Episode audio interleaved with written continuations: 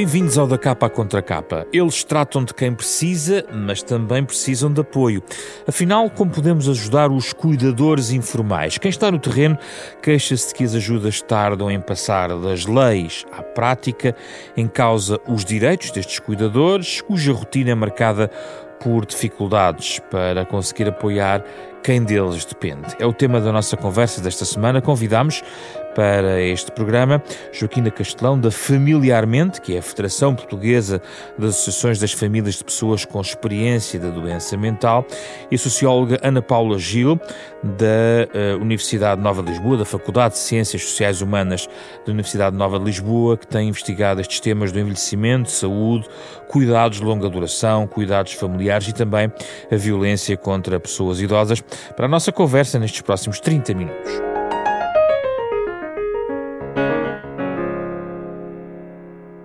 Muito obrigado pela vossa presença aqui em estúdio. É um gosto recebê-las aqui. Vamos começar pelo Estatuto do Cuidador Informal. Naturalmente, não podíamos passar ao lado de uma das medidas que foi tão reclamada, surge e tem uh, as lacunas que já vamos identificar. Mas, Joaquina Castelão, aqui, desde logo, quando olhamos para a questão estatística, um, um ponto que me chama a atenção. O movimento Cuidar dos Cuidadores Informais diz que há 1,4 milhões cuidadores informais em Portugal. Quando apareceu o estatuto, apareceram 23 mil pedidos. Uh, foram reconhecidos 11.500 e apenas 2.689 têm subsídio atribuído. Entre 2.689 pessoas com subsídio atribuído e 1,4 milhões de cuidadores informais, a diferença é gigantesca. O que é, é que se passa aqui? É uma diferença enorme e até me atreveria a dizer que o número de cuidadores informais talvez até seja um pouco superior uh, neste Aos 1,4 milhões? Ah, sim, sim. Uh, porque estamos a esquecer uma boa fatia da população que realmente uh, não é muito enquadrável na questão do estatuto do cuidador informal. São os cuidadores em saúde mental. Hum. e porquê? Porque as pessoas com doença mental grave crónica e altamente incapacitante, uh, são pessoas que, ainda que estejam comprovadamente incapacitadas para até um trabalho, desenvolver um trabalho profissional remunerado, a nível cognitivo ficam altamente afetadas e não conseguem gerir por si só a sua vida diária, não é? Muitas Mas estão vezes, incluídas no estatuto. Estão e não estão. Porque quando é exigido ao cuidador informal principal Uh, e quando é exigido ao respectivo cuidado, a pessoa de quem é, que vai ser cuidada, que tenha o apoio, um dos apoios, que é o da pessoa apoio da terceira pessoa, ou apoio, portanto, o doente mental raramente tem acesso a esse apoio do para o próprio doente. Não sei se me faço entender. O cuidador, vamos explicar às pessoas, o cuidador informal principal é aquele que tem a principal responsabilidade? É o que tem a principal responsabilidade, aquele que eventualmente poderá ter acesso ao tal subsídio complementar, mas para isso também precisa que não beneficie de nenhuma pensão de invalidez ou de qualquer uh, uh, pensão uh, resultante do trabalho que desenvolveu. Exatamente. Porque nós temos cuidadoras, não podemos pensar que os cuidadores são só pessoas em idade ativa. Por exemplo, eu tenho um exemplo muito prático que sou eu própria. Hum. Eu sou a única cuidadora da minha irmã. Já atingi os 60 anos. Já estou numa situação de reforma. Ok? Mas em resultado do meu. Exatamente. Portanto, ainda que dedique todo o meu tempo aos cuidados que presta à minha irmã, dado que ela foi diagnosticada há mais de 30 anos com uma doença grave, crónica e altamente incapacitante, neste caso doença mental, mas ela, felizmente, a nível motor, é funcional. Logo, não tem direito ao a beneficiar do apoio da tal dita terceira pessoa, e há mais uma ou duas na legislação, que depois aqui a professora poderá uh, apurar melhor. Portanto, eu fico logo excluída, por vários motivos. Não, é? não só porque já usufruo de uma pensão, em resultado do trabalho que desenvolvi como titular, não é? Uh, porque a minha irmã, ainda que tenha, não tenha uma reforma uh, decente uh, não, não tem necessidade de, de, da ajuda da terceira pessoa, que é atribuída pela Segurança Social. Portanto, eu nem sei se cuidador informal uh, poderei adquirir esse estatuto de cuidador informal. De cuidador principal, tenho a certeza que não é possível. E será que fica, de certa maneira, coberta essa lacuna com algumas propostas de alteração que estão em cima da mesa, nomeadamente a proposta do reconhecimento do estatuto deixar de ficar dependente da pessoa cuidada ser titular de complemento por dependência ou subsídio para a assistência de terceira pessoa, ou a alteração da designação do cuidador informal principal e cuidador informal não principal para a tempo completo ou a tempo parcial? Eu penso que não, porque uh, vamos, uh, mesmo com essas alterações, a questão do rendimento per capita vai estar sempre presente. E neste momento é preciso reunir um conjunto de condições por parte do cuidador informal e do cuidado, é? da pessoa que é cuidada, uh, que realmente a pessoa tem que ter o rendimento agregado familiar, em que está incluído a pessoa cuidada, uh, tem que ser inferior ao do salário mínimo nacional. Portanto, é preciso realmente uh, uh, um rendimento muito baixo de um agregado familiar uhum. para poder receber o, o, subsídio. Ana Paula Gil, então um, ajude-nos aqui também a ver a sua uhum. perspectiva sobre como chegamos aos 2.689 com o subsídio atribuído para 1,4 milhões, dizendo aqui Joaquina Castelão que ainda poderá ser muito maior na sua percepção. Uh, antes de mais, agradeço o convite. Estar aqui Obrigado. é com todo o gosto. Eu, uh, praticamente há 20 anos que me interesso pela uh, problemática dos cuidadores informais. Tem havido na Europa vários inquéritos no qual Portugal tem e houve um valor que foi, que foi identificado um, 800 mil e 27 mil cuidadores em Portugal. Este, este inquérito, que foi o SHARE, que é o Inquérito à Saúde, Envelhecimento e Reforma na, na Europa, de facto estimou que em Portugal uh, 9% da população presta cuidados.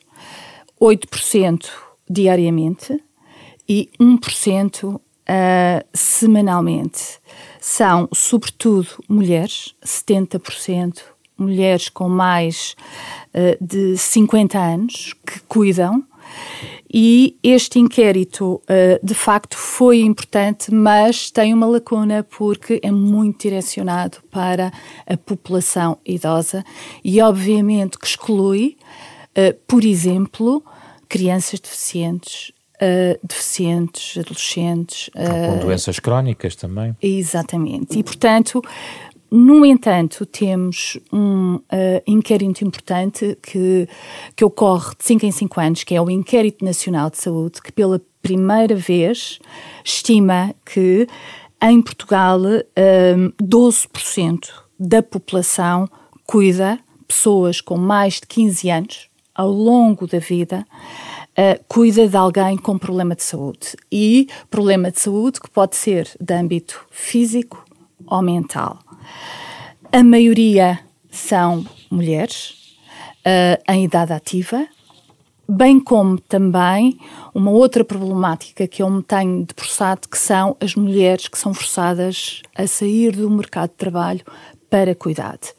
E isto é transversal ao ciclo de vida e é transversal a todas as classes sociais. E, portanto, um, atenta a estas questões do estatuto do do cuidador. Desde uh, eh, 2021 tenho feito uh, focus group a mulheres e homens, bem como entrevistas, para perceber qual é a experiência, quais são as dificuldades, como é que as pessoas têm acedido ao estatuto e qual é a avaliação que fazem.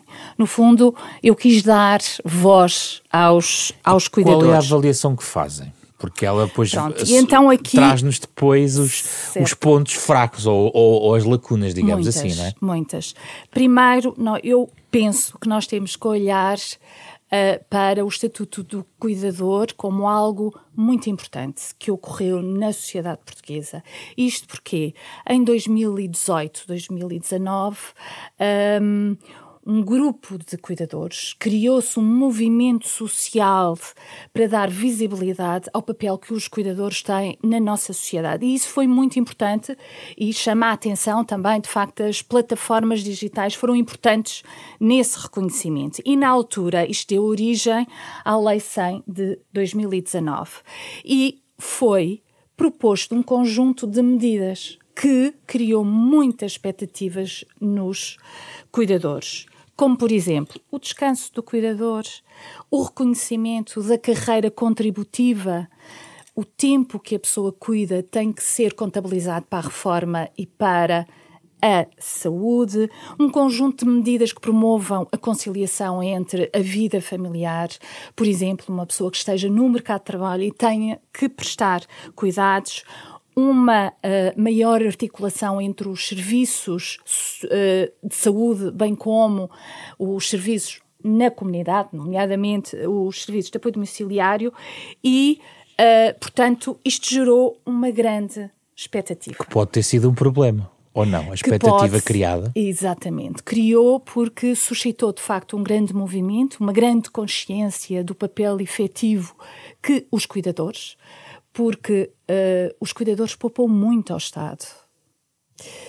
E, e, portanto, em 2020, quando começa a ser a, a, a fase piloto, quando o Estatuto começa a ser uh, implementado, deparamos com um conjunto de critérios que, primeiro, se, se há uma há uma delimitação nos cuidados, se nós repararmos, uh, o cuidado informal inclui pessoas da família e não família, ou seja, amigos, vizinhos. E nós temos zonas, uh, estou-me a lembrar das zonas rurais, que vizinhos desempenham um papel e são o garante de muitos cuidados. Desculpa, mas não têm acesso às Não têm acesso. Pronto. À é, é partida é são logo realmente nós identificarmos aquilo que na realidade no terreno Exatamente. se passa. É porque uh, o, o, estatuto, se me permite, senhora professora, uh, foi extremamente interessante. Aliás, eu posso dizer que familiarmente em 2018 e 2019 participou nas audições públicas promovidas pela Comissão de Trabalho e Segurança Social, que é uh, parlamentar, que era a principal responsável uh, pelo e nós tivemos a oportunidade de apresentar as nossas propostas e de, uhum. de o dizer abertamente em plena audição pública que decorreu no auditório Dr. Almeida Santos. E, e, na verdade nós já sabíamos que o que iria estaria a ser preparado para a aprovação ficava muito aquém das necessidades identificadas. Mas ainda assim, uh, enfim, uh, a aprovação do estatuto era de facto muito desejada e, e, e foi concretizada. Sim, concretizado, mas pensemos, um, vamos ver como é que foi. Houve uma fase de, eh, de experimentação com as experiências um piloto, piloto em 2020, 2021, que e... abrangeu 30 conselhos. E nessa altura já pelas experiências pilotos vimos que realmente uh, se tratava de, digamos assim, de uma legislação funil uhum. em que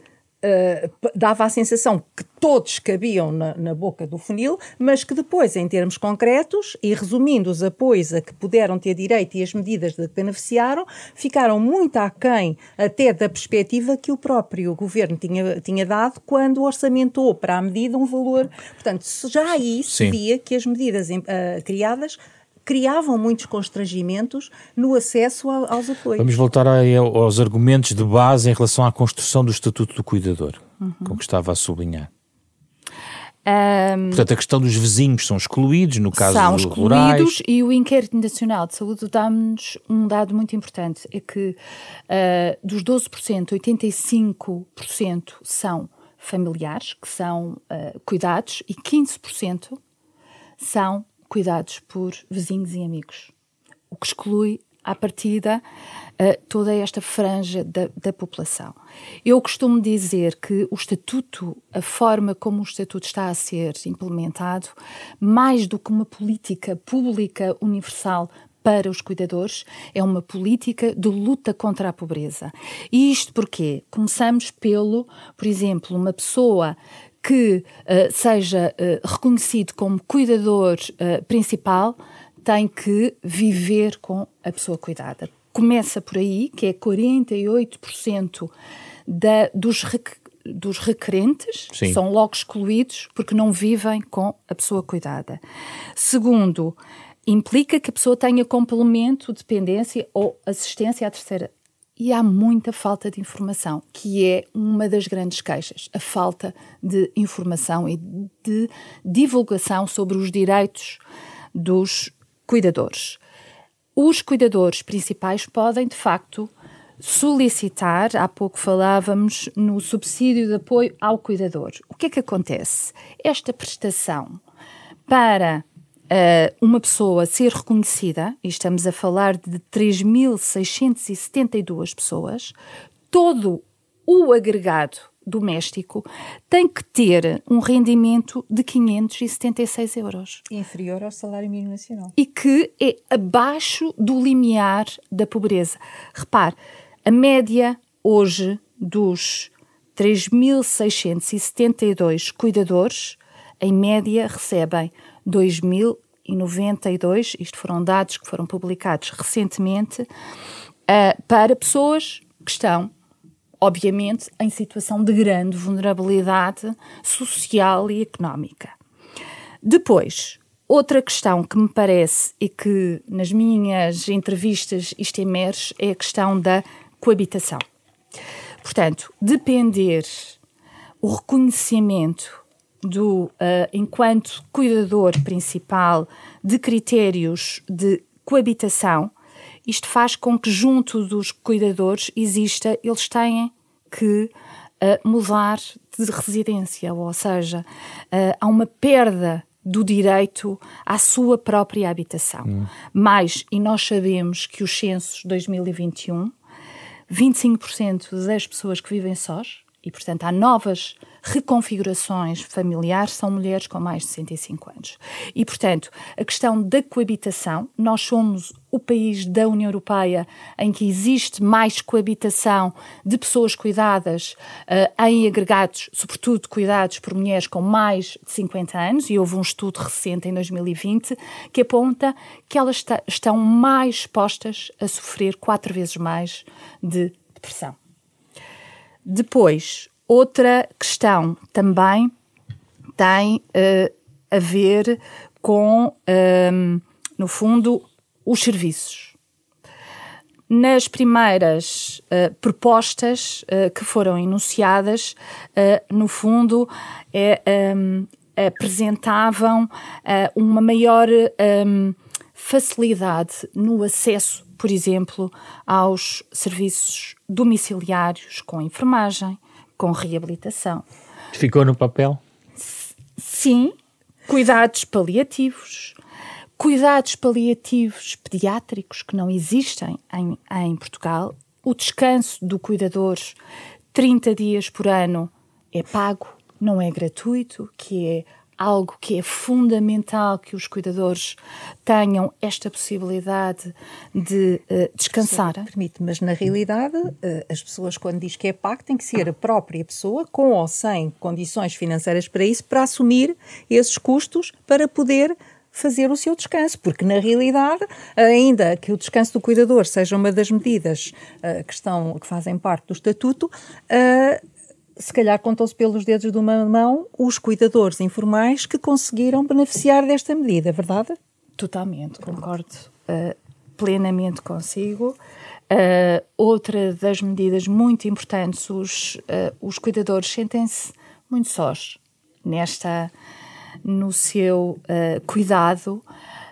falta apoio psicológico, nem que seja presencial ou, ou online, telefónico, mais formação porque muitas vezes as pessoas não têm, não sabem como cuidar de alguém que, que necessita 24 horas? Já volto assim, porque há aqui muitas questões e eu gostava de ouvir Joaquina Castelão sobre algumas delas em particular. Em relação aos serviços, a articulação de serviços, falou-se aqui, uh, e os apoios necessários.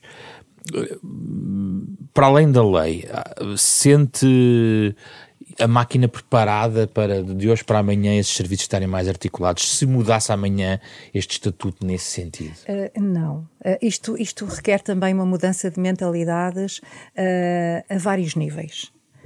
e a forma de trabalhar também dos próprios uh, ministérios responsáveis pela aplicação da medida.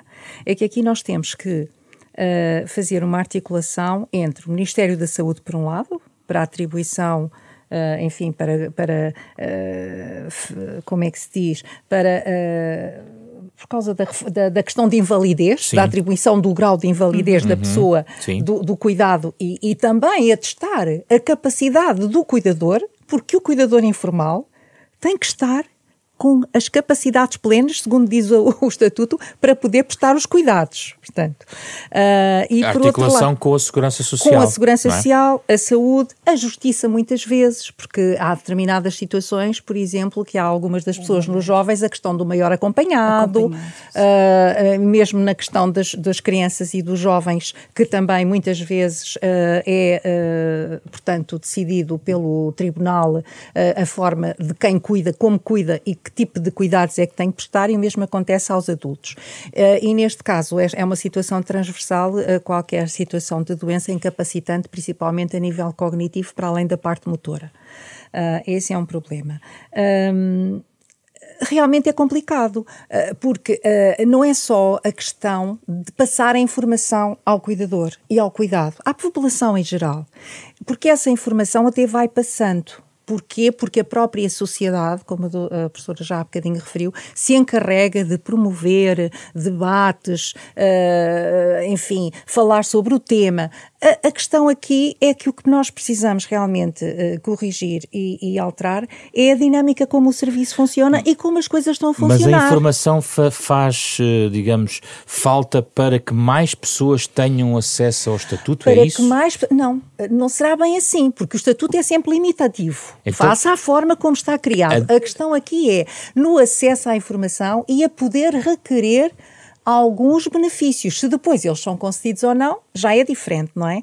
Mas no acesso, por outro lado, As a burocratização... Podiam, podiam requerer mais um conjunto de benefícios que não estão a requerer por falta de informação. eventualmente não estarão a recorrer por falta de informação, não será bem por falta de informação, é por falta de acesso direto aos serviços. Eu referia assim, porque a partir do momento em que nós informatizamos tudo, em que eventualmente se diz, de uma forma muito simples e singela, que o estatuto do cuidador informal pode ser requerido online. Pois é, ele pode ser requerido online. Mas é necessário juntar um conjunto de documentos que não são adquiridos online, que têm que ser uh, obtidos junto do médico da família, da, do, da, do Saúde Pública, do, do, ministro, do Médico de Saúde Pública, do Tribunal. Portanto, há um conjunto de documentos que fazem parte do processo de requerimento, de, enfim, de, na tentativa de beneficiar destes apoios, Também que é preciso passar fáceis. por vários serviços. E, portanto, esta questão do online é simples se nós tivéssemos apenas que fazer uma simples declaração de intenções, que não é o caso.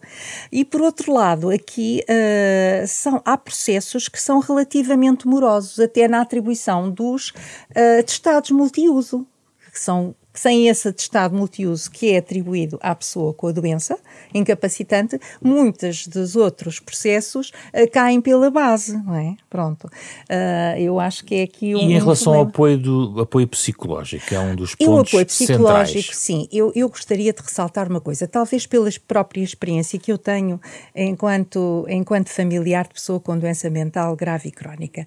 Uh, os serviços de saúde mental estão numa fase de reorganização. E há anos que nós temos, eh, já tivemos uma lei de saúde mental em 60 e tal, em 98, agora vai sair dentro de dias, com certeza, a nova lei de saúde mental, que traz, com certeza, alterações e correções, eh, melhorias à anterior. O problema aqui, temos um Plano Nacional de Saúde Mental, que vigorou entre 2007 e 2016 e continua. Agora temos os planos regionais também e os planos locais de saúde mental. Uh, e há um conjunto de normas aprovadas há imenso tempo, como seja a criação das equipas comunitárias de saúde mental. E isto para dizer o seguinte: acho que o apoio psicológico é muito importante, mas integrado numa equipa multidisciplinar, porque por vezes o burnout do próprio cuidador pode ir muito mais além de que um problema que possa ser resolvido com psicanálise, psicoterapia ou com consulta de psicologia. Muitas vezes acontece que tem necessidade também da psiquiatria. E, por outro lado, estas equipas comunitárias de saúde mental devem trabalhar em articulação com os restantes serviços. Quando falamos da infância e adolescência, de jovens e crianças com deficiências graves e profundas, elas têm ou deveriam ser acompanhadas pelas equipas comunitárias da infância e adolescência e, em simultâneo, os respectivos familiares, principalmente os principais cuidadores. É com esse objetivo. E nessas equipas, para além dos psiquiatras ou pedopsiquiatras, tem que ter forçosamente o psicólogo, o enfermeiro, o assistente social, o terapeuta ocupacional, o nutricionista e também as respostas ditas comunitárias no âmbito dos cuidados continuados integrados, com equipas de apoio domiciliário que não fazem só o apoio que nós genericamente chamamos apoio a idosos, não é? Que é a higiene pessoal, a higiene nutricional, hum. garantir as refeições, mas sim o acompanhamento psicopedagógico e psicológico e, e, psiquiátrico da família e do doente através das equipas comunitárias. Portanto, eu não sou apologista de criarmos serviços autónomos uns dos outros, porque uh, hum. os recursos já são escassos na saúde. Se nós realmente não tentarmos articular bem aquilo que existe e o que vamos criando, mais difícil hum. será chegar aos certo. cuidados. Professora, sem prejuízo uh, de gostar de ouvir também outras reflexões que estava a encaminhar, uh, isto, esta reflexão remete-nos para a forma como os serviços não só se articulam, mas também como olhamos para a ideia de, de, de estruturas de saúde, digamos assim, nesta, uhum. desta forma comunitária, como está aqui a sublinhar. Sim. Qual é a sua opinião sobre isso? A minha opinião, relativamente, eu acho que uh, concordo que no início houve um excesso de burocracia Uh, mas acredito que por parte do Instituto da Segurança Social tem tentado também flexibilizar um pouco uh, em termos de, uh, requeri de requerimentos e da forma também de, de aceder aos, aos pedidos. Relativamente aos, à articulação entre os serviços de saúde e uh, os serviços comunitários, nomeadamente os serviços de apoio domiciliar, concordo plenamente. Criou-se uma um, ehm, figura que é o profissional de saúde de referência, bem como a que a LIA, no fundo, é uma tentativa de articular através de um plano de intervenção de cuidados, uh, precisamente para evitar esta fragmentação entre os profissionais da ação social e os os profissionais de saúde. Um, o que é que o que é que me parece é que esta esta esta referenciação não houve reforço, reforço de recursos humanos. E nós sabemos que quer no Instituto da Segurança Social, quer uh, nos serviços de saúde, nos, nos cuidados de saúde primária, os próprios profissionais se debatem também eles próprios com muitas dificuldades. Portanto, é mais um problema acrescido esta, esta articulação sem que exista reforço efetivo de equipas. E, eventualmente, com a curva demográfica que adivinhamos, não será propriamente para melhorar, porque também há envelhecimento nessas profissões, Totalmente. nos quadros do Estado, e eu não sei, porque não estou por, dentro como, como estão, se há algum esforço de reciclagem de pessoas, de entrada de pessoas novas neste sistema do lado público. Isso é outra, é outra discussão que eu acho que daria possivelmente outro programa. outro programa a questão da qualidade de prestação, quer, por exemplo, em estruturas residenciais, bem como em uh, serviços de apoio domiciliário. Eu acho que falta neste país uma estratégia nacional de qualificação dos cuidadores formais. formais. Formais. Estamos a falar de profissionais. Profissionais, qualificados, e aí os cuidadores debatem-se com uh, muitas dificuldades também, porque os serviços de apoio domiciliar que existem é muito numa lógica, entre aspas, de marmita, de alimentação, o banho, a higiene e pouco mais. E, portanto, que é isso que o diploma horas. estabelece. Exatamente. É, é que nós estamos a falar do serviço de apoio domiciliário. Nós estamos a falar das equipas de apoio domiciliar que são diferentes. Certo, é outra. Sim, e? E...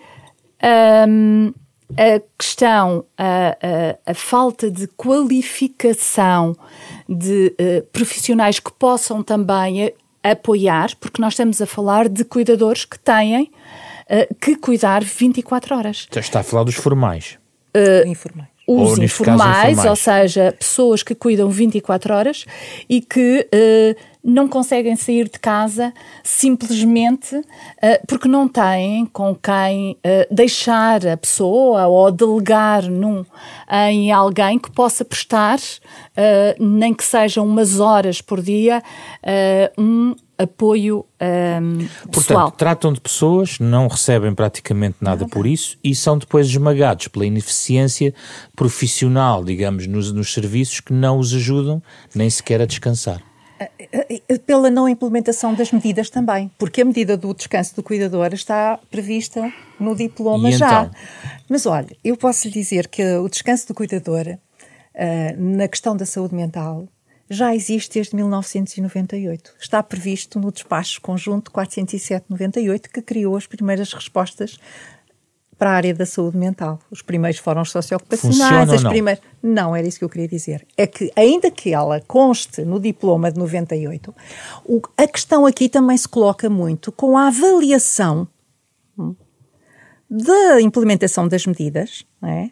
e os indicadores das mesmas, para podermos avaliar e melhorar as medidas. Ora, se a medida não chegou a ser implementada, estamos a falar do descanso de cuidador na área da doença mental, Sim. desde 98. Sim.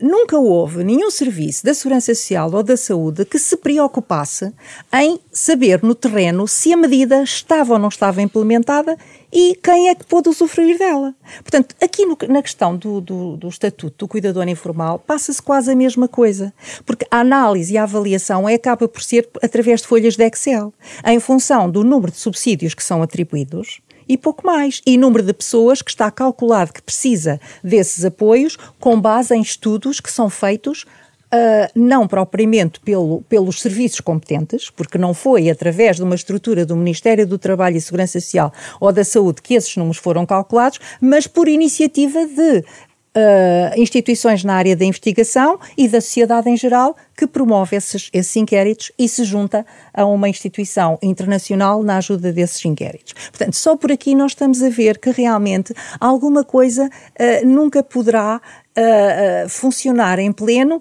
e uh, satisfazer as necessidades de, todo, de, de, de tantos quantos Ana os Paula eles Gil, precisam. Qual é a sua avaliação da implementação da medida do descanso do cuidador? Eu penso que o descanso do, do cuidador é central para os cuidadores, mas efetivamente ela não é gratuita. E repara, uma, uma mulher que cuide de um familiar e que fica sem provento, não é? Sem rendimento, como é que é possível pagar o descanso do cuidador? Porque não existe, não na existe rendimento. Na realidade, não, não, é? não, Ele é fundamental, mas não é gratuito. Depois, não é gratuito e peço desculpa de interromper. E o custo é variável em função do local onde o familiar cuidador consegue encontrar uma vaga, se encontrar, porque tem que ser à partida procura em estruturas da segurança social, não existe, portanto tem que ir ao setor privado, onde, por exemplo, uma semana em regime de internamento pode ficar muito mais caro. Ana Paula Gil, ia continuar? Uh, penso que existem outras, outras medidas que, é, que são importantes e que, e que estão e que vão ser promulgadas agora em em, em abril, que tem a ver com a questão da conciliação Uh, entre a vida profissional. Um, Podemos explicar exatamente o que é que está a ser uh, o trabalhado? O que é que vai uh, ser, ser, trabalhado, ou seja, o que é que no âmbito da agenda do trabalho digno uhum. para o cuidador não principal, o que é que significa o cuidador que presta cuidado, que não, que não vive, pode não viver em em coabitação, que exerce uma profissão uh, e uh, tem a ver com uh, medidas de apoio ao trabalho, nomeadamente teletrabalho, licença anual cinco dias, mas que não é pago e que tem que ser e a pessoa tem que avisar a entidade patronal 10 dias antes, o que me parece que é um contrassenso, porque as faltas, muitas vezes os próprios cuidadores, há imprevisibilidade e têm que faltar, e portanto ter que avisar com distância de 10 dias parece-me extremamente não, rígido isso. Extremamente rígido, mais uh, o direito 15 dias de faltas justificadas sem remuneração, ou seja, nós sabemos que na função pública as pessoas existe uma diferenciação entre o público e o privado, ou seja, eu tenho direito a 15 dias de faltas justificadas e que me são pagas e tenho direito a 15 de dias assistência à família. de assistência à família. Assistência à família não tem que ser, portanto, é a família na globalidade. Na, na, na globalidade, precisamente, e aqui tenho direito a 15 dias em que as faltas são justificadas, mas não são pagas. Tenho direito a horário, a optar por horário flexível, uh, trabalho em tempo parcial ou dispensa de trabalho suplementar com um critério, que são até 4 anos.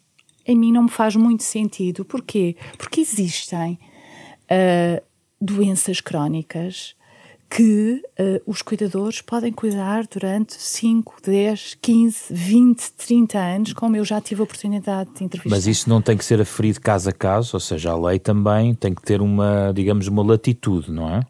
Até 4 anos ou... É muito limitativo na Eu penso que é muito limitativo, devia ser o tempo que a pessoa presta cuidados e uh, em que existe um reconhecimento do... Em que é, é testado pelo médico eh, que segue o doente das necessidades. E, há, e, havia ainda uma proposta, há uma proposta em cima da lei de alteração do, do Estatuto do Cuidador para eh, que se propõe o alargamento da licença parental eh, isto era uma proposta, não é aquilo que vai ser promulgado, uh, inicial até um ano para os titulares de direitos de parentalidade a quem seja reconhecido o Estatuto de Cuidador Informal.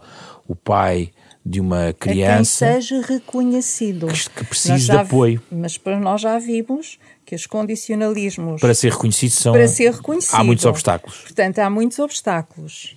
Pode agora comentar aquilo que queria dizer do ponto de vista laboral. Relativamente do ponto de vista laboral, eh, eu sinceramente eu não posso uh, ficar uh, satisfeita com aquilo que, que, irá ser proposto ou que está uh, para ser aprovado. Porque as questões de ordem laboral relativamente às faltas que a pessoa pode vir a dar mas que não tem direito à remuneração. Se não tem direito à remuneração, desconta para tudo. Para a reforma, para tempo de serviço, para progressões. Portanto, a, questão de faltar mais 5 dias por ano para assistência à família, mas com 10 dias de antecedência, não é suficiente. Não vai resultar. E muito poucas pessoas vão beneficiar. Nós não nos podemos esquecer que uh, o mercado de emprego é altamente competitivo as pessoas que realmente uh, sejam menos assíduas, que, cujas faltas sejam justificadas, mas não são remuneradas, eventualmente correm o risco de perder o emprego mais dia menos dia, principalmente porque há os contratos a prazo, há situações, portanto, eventualmente não prejudicará as pessoas que têm um emprego certo e definido, por exemplo, na administração pública ou em empresas públicas, mas toda a gente que trabalha no setor privado tem problemas quanto a isso. Uh, o, o, teletrabalho uh, eventualmente só se pode aplicar a algumas das profissões e, e é preciso que a instituição, que é a, a, entidade empregadora, assim concorde, não é? Porque se uma pessoa trabalha no supermercado, trabalha numa fábrica, não pode estar em teletrabalho. Portanto, o teletrabalho também é reduzidamente aplicado a uma determinada uh, franja de trabalhadores por conta de outrem ou até e por conta própria nem se, nem se. Uh, portanto, a, a, questão aqui é, é, é, realmente mais complicada. E o que estava previsto em 2018, quando este processo uh, de luta por um, por um estatuto do cuidador informal uh, estava no auge, em que também estivemos envolvidas, o que era pedido e, e, que se pretendia era que realmente houvesse uma adaptação da legislação laboral, do Código do Trabalho, uhum. porque enquanto não for alterado o Código do Trabalho, criando essas condições de uma forma genérica e geral para todas as pessoas, vai ser muito complicado, porque depois vai depender da entidade empregadora aceitar ou não aceitar. Não sei se me faço entender. E se continuamos com os constrangimentos todos no acesso ao Estatuto do Cuidador Informal, muito menos pessoas vão ter, vão ter esse acesso. Uh, eh, portanto, nesse aspecto eu, eu, peço desculpa, mas eu tenho que ser muito crítica, porque uh, eu estou aqui em representação de, de mais de 2, 2, mil, 2 milhões de famílias, porque a doença mental afeta 25% da população, de uma forma direta. Nós somos 10 milhões e 500 mil, 25% é muita gente, é um em cada quatro pessoas. E, portanto, cada doente mental tem ao seu lado, ou viver consigo, ou muito próximo, um agregado familiar. E, portanto, eu tenho que defender todas essas famílias que muitas vezes estão a, estão a cuidar quando já elas também precisam de ser cuidados. Quantos cuidadores informais na área da doença mental nós não temos, com mais de 60 anos, que estão a cuidar de filhos? E neste lote de medidas todas, se uh, alguém com o poder de decidir chegasse ao pé de si, Joaquim da Castelão, e perguntasse qual é a medida mais premente, por um lado, e qual é a medida estrategicamente mais importante? O que é que identificava? Muito rapidamente. O mais importante para prevenir e combater o burnout em que estão os cuidadores informais é o descanso periódico do cuidador, como disse há bocadinho a professora, 30 dias no ano, mas, mas eventualmente gozados de uma forma parcelar. É o mais urgente. É o mais urgente porque ajuda a aliviar um pouco a carga emocional, física, já não diga económica, porque a económica continua lá, a carga económica, ajuda um bocadinho. Mas isto que abrangesse todas as situações dos cuidadores, independentemente do estatuto de, de, de principal ou secundário. E estrategicamente? Estrategicamente era realmente se pensar e se elaborar uma lei, melhorar a lei, o Código do Trabalho, de forma a que as pessoas possam realmente poder fazer, a prestar os cuidados aos seus familiares sem saírem muito penalizados a nível profissional, porque aquela medida que está em vigor relativamente à promoção da, na integração do mercado de trabalho para os atuais cuidadores informais principais não resulta em nada, porque a pessoa tem que ser ela mesma a fazer o desconto para a segurança uhum. social. Eu acho que é importante referirmos isto. Este, tem que ser a própria pessoa é a assumir o desconto sobre a, a, a, hipotética remuneração que recebe uhum. para poder ter alguma garantia de em uns anos não é? Na sua pensão de invalidez ou de reforma. Portanto, isto tem que ser dito. Quer dizer, o Estado não. Uh, e na realidade, como dizia há bocado a professora muito bem, os, os cuidadores poupam muito dinheiro ao Estado. O Estado deixa de investir, mas também não quer investir nos cuidadores, não é? Pronto, esta é aqui a questão. Uh, Sim, coisa. e era aí estrategicamente que eu queria chegar, uh, Ana Paula Gil, porque vamos imaginar que há uma estratégia de médio prazo que tendo em, tendo em conta as, as projeções em relação uh, ao, nosso, ao envelhecimento da nossa população e é de facto necessário promover e aprofundar e eventualmente imagine uma política pública nesta matéria com um reforço de meios. Se esse reforço de meios surgir através de mais cuidadores formais, isso só por si resolve e retira um pouco esta questão, porque de facto, uh, como estão aqui a sublinhar, uh, há um conjunto de trabalho não remunerado por ninguém, na verdade, que uh, retira ao Estado esse, esse, trabalho. As famílias fazem este trabalho, na maior parte dos casos. A, a médio prazo, isso é uma, uma estratégia que faz sentido? De, to todo. de todo. De todo. E isto porquê? Uh, por um lado, um, face aos indicadores demográficos, um, as pessoas idosas vão viver cada vez mais. E, portanto, um, esta garantia de termos cuidadores, mulheres disponíveis para cuidar, possivelmente vai ser reduzida. Porquê?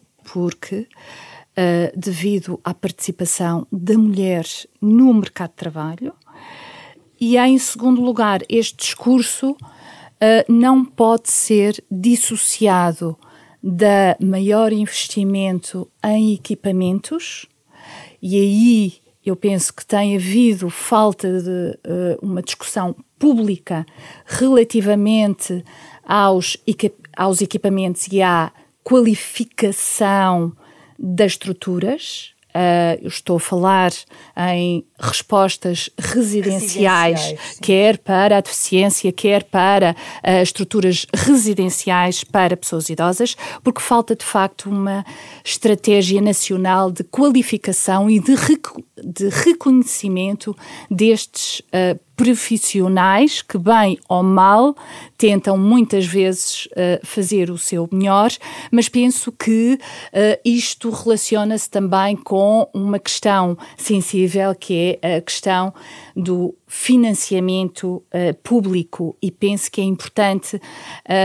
que esse financiamento seja feito de modo a premiar a qualidade das respostas e a qualificação dos uh, profissionais, que Diga.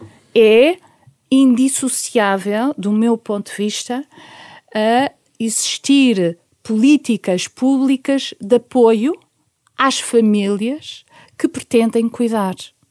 Ou seja, há um debate uh, em termos europeus que é o direito, se eu quero, se eu decido cuidar de alguém, eu tenho que ser protegida na reforma e na doença. E esse tempo tem que ser Contado. contabilizado hum. como trabalho. Em Portugal não é. Há um discurso ideológico, muitas vezes, de a obrigação familiar, a responsabilidade da família e a responsabilidade da família recai sobre as mulheres. Existe uma experiência modelo europeia? Algum país está a fazer? Existe. Existe Quer uh, dar-nos um exemplo para nós pesquisarmos também quem nos escuta?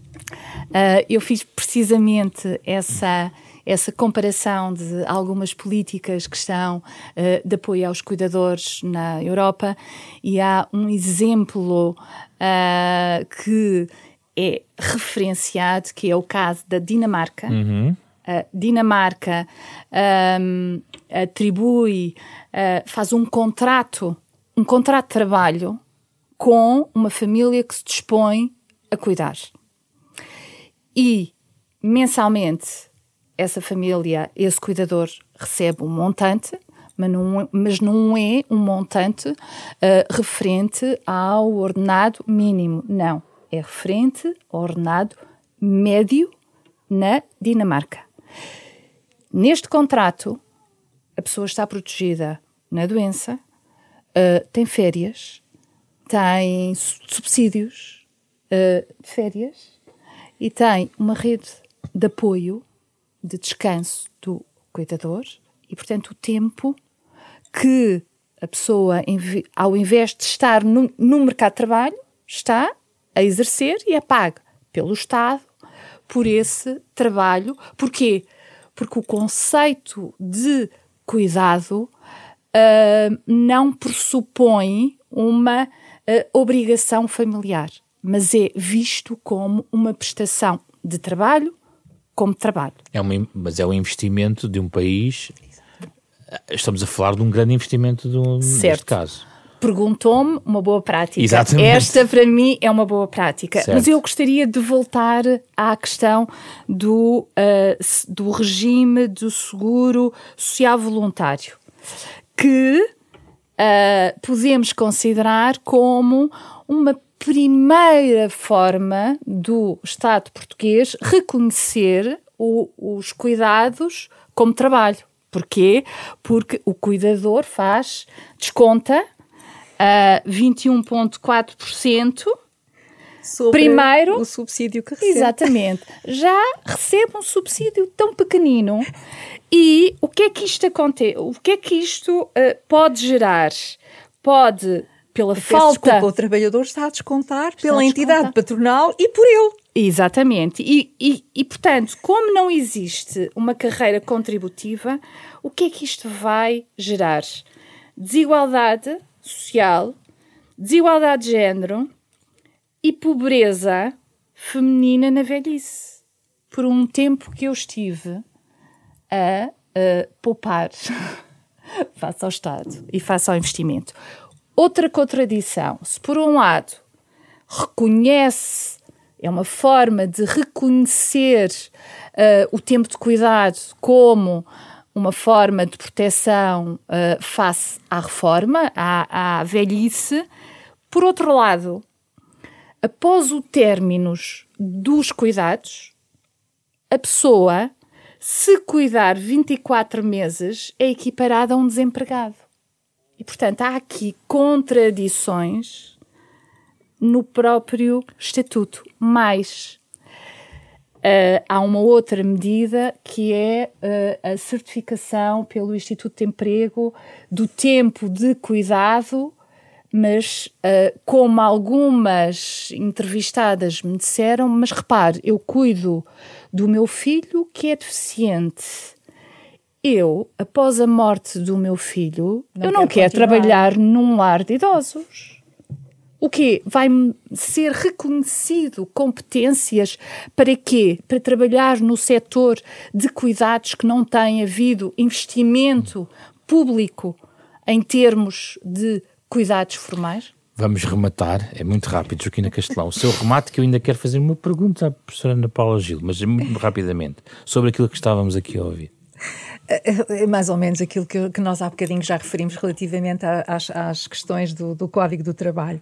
Uh, são questões muito pertinentes uh, e são medidas que realmente avulso na realidade, este tipo de, de, medida que existe neste momento é uma medida um bocadinho avulso, cujas consequências ainda não estão muito bem definidas, nomeadamente a tal, a tal, o tal desconto que o cuidador neste momento faz, os poucos que, que têm acesso ao, ao, ao, ao subsídio, subsídio, sendo certo que depois tem que descontar 20, 21 e qualquer coisa por cento para a segurança social. Pronto, na realidade ficam cada vez com menos dinheiro.